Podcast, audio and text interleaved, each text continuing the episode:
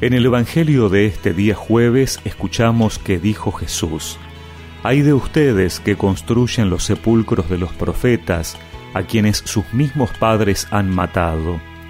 Así se convierten en testigos y aprueban los actos de sus padres. Ellos los mataron y ustedes les construyen sepulcros. Por eso, la sabiduría de Dios ha dicho, Yo les enviaré profetas y apóstoles, matarán y perseguirán a muchos de ellos.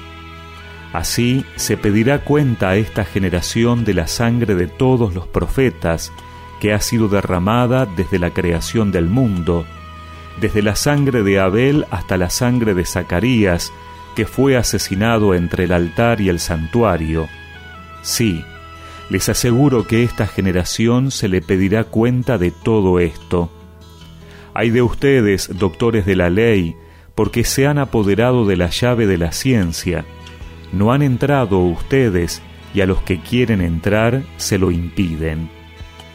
Cuando Jesús salió de allí, los escribas y fariseos comenzaron a acosarlo, exigiéndole respuestas sobre muchas cosas y tendiéndole trampas para sorprenderlo en alguna afirmación.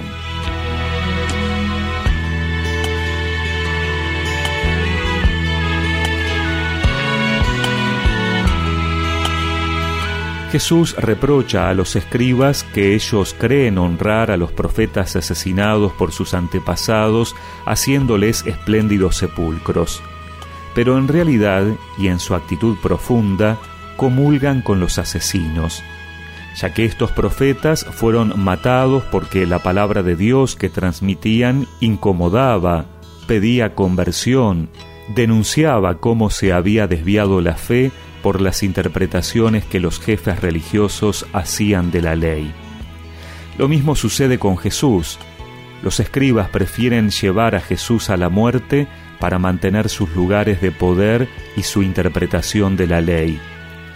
Poseedores de la llave de la ciencia, cierran el camino de la salvación a los que ponen en ellos su confianza y los siguen como guías.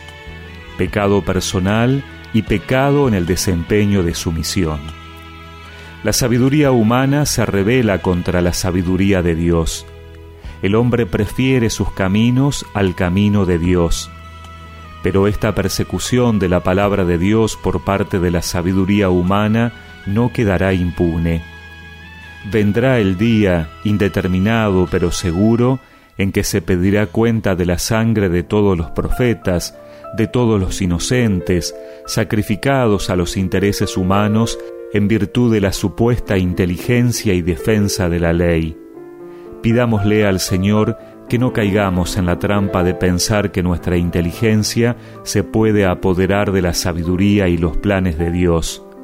Que ella nos ayude a profundizar en su comprensión, pero que no nos cerremos a la novedad de la buena noticia. Dame sabiduría, Señor, para entender tu palabra. Dame de tu humildad y tu amor para amar a la humanidad. Sé tú mi guía, Espíritu Santo, para que nunca tropiece Enséñame a amar la verdad y a vivir siempre en santidad. Y recemos juntos esta oración. Señor, ayúdame a que mis conocimientos sobre la fe no sean para poner barreras a los demás, sino para ayudarlos a acercarse a ti. Amén. Y que la bendición de Dios Todopoderoso, del Padre, del Hijo y del Espíritu Santo los acompañe siempre. Como me amas tú. Pues solo así llegaré y solo así yo podré aprender a amar como me amas